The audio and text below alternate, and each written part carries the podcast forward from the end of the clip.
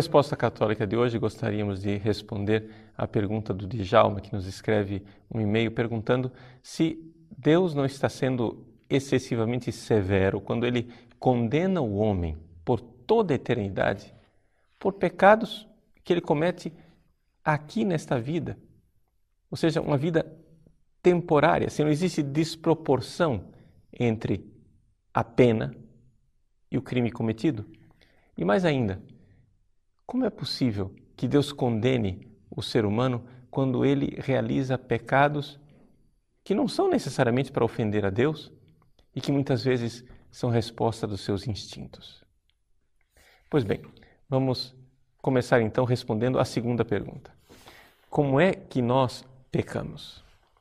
Veja, Djalma, se eu peco simplesmente por um impulso instintivo onde eu não tinha liberdade alguma, então é evidente, isso não é pecado.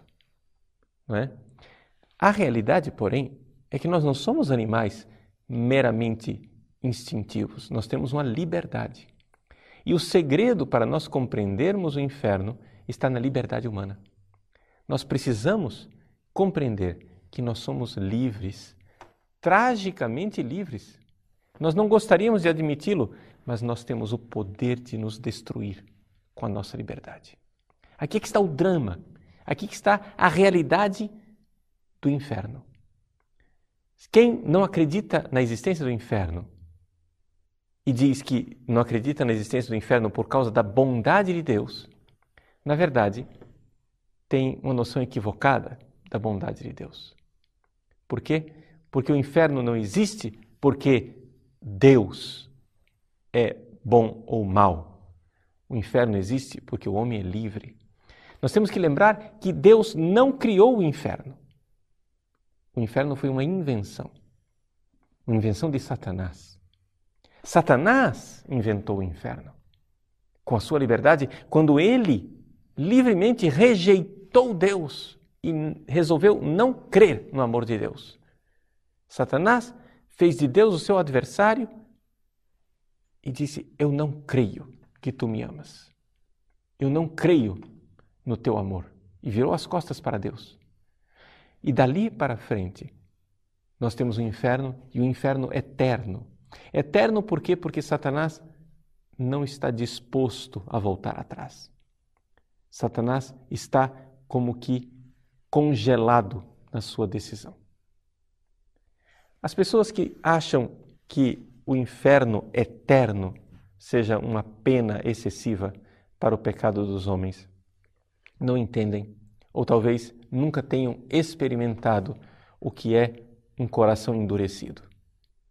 Sim, existe essa realidade do coração duro, chamado de esclerocardia, o coração duro de quem sabe qual é a verdade e mesmo assim rejeita a verdade.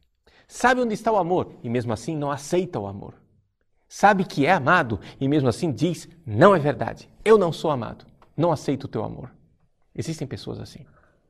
Infelizmente, tragicamente, existem pessoas assim, pessoas que têm esta liberdade. E nós, nas nossas experiências do dia a dia, podemos até vislumbrar um pouco dessa experiência de inferno. Por exemplo, Djalma, eu não sei se você é solteiro ou se é casado, mas eu tenho filhos espirituais. Eu tenho filhos espirituais aos quais eu amei e continuo amando.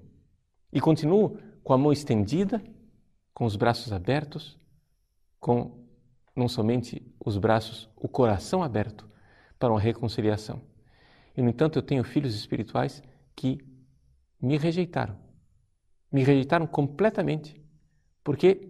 Porque não foram capazes de baixar-se do seu orgulho, de compreender e de dizer: não é verdade. Eu errei. Mas ficam orgulhosamente fechados, dizendo: eu não aceito o Padre Paulo porque ele me condena. Veja, eu não condeno você. Eu condeno o seu erro. Eu condeno o que você está fazendo com a sua vida. Eu condeno porque amo você. Eu só posso rejeitar o que você está fazendo com a sua vida. Só posso rejeitar o que você está fazendo com a sua própria existência.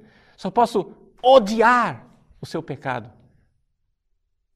Porque o seu pecado destrói você. Não queira então me obrigar a dizer: bravo, parabéns, continue se destruindo, que beleza! Isso não seria amor. Veja, eu tenho filhos espirituais que, porque aquilo que eu ensinei para eles é são os mandamentos de Deus, é o amor, é a obediência à igreja. Eles tomaram outro caminho, resolveram não amar os ensinamentos da igreja, resolveram viver tudo o contrário, resolveram viver exatamente o antípoda daquilo que eles aprenderam de mim. Quando eles se encontram comigo, é como se eles vissem o diabo.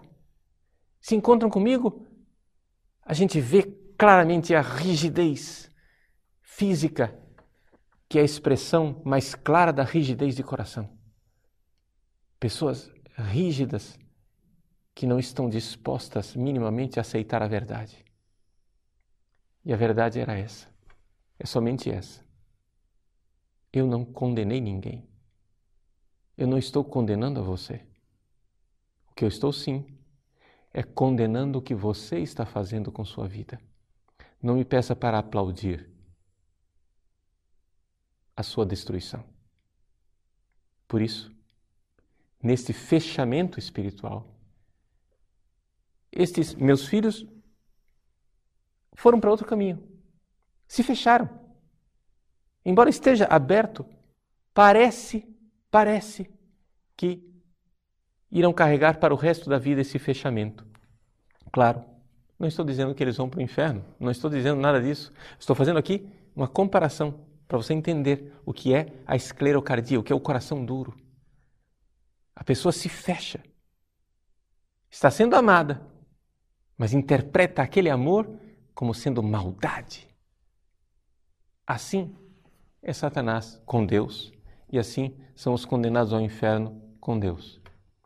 Com relação a esses meus filhos espirituais, sinceramente rezo, entrego-os a Deus e a Nossa Senhora e ofereço o sacrifício eucarístico todos os dias para que eles não se condenem e não se percam.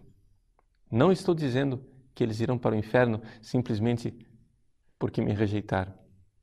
Eu só estou usando isso como um exemplo claro de um filho que, amado pelo pai, pode rejeitá-lo e, com seu coração duro, por soberba, dizer: Não cedo, não dou a mão à palmatória, eu não errei, errado está você com as suas leis, com seus ditames, com as suas exigências, com a sua intolerância. Então, o feio sou eu, o mal sou eu. A pessoa sabe, no fundo da consciência dela, ela sabe que pisou na sua consciência, pisou no seu coração, se fez mal, rejeitou a verdade que ela conhece, simplesmente por uma coisa: por soberba.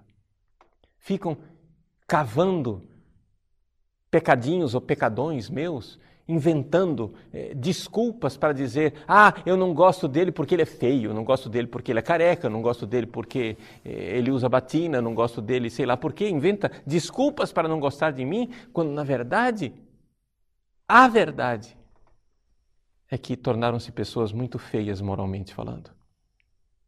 Rezo, rezo por essas pessoas, por esses meus filhos, que continuam sendo meus embora se comportem como órfãos. Não estou me colocando como exemplo, mas estou exemplificando, para que você entenda, no dia a dia de uma vida humana, o drama da condenação eterna.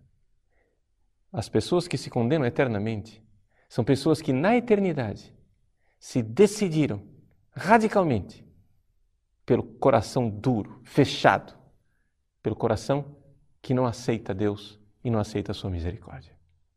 Se você quiser se aprofundar a respeito da doutrina da igreja com relação ao inferno, você pode ver o Catecismo da Igreja Católica nos números 1033 e seguintes, 1033 até 1037.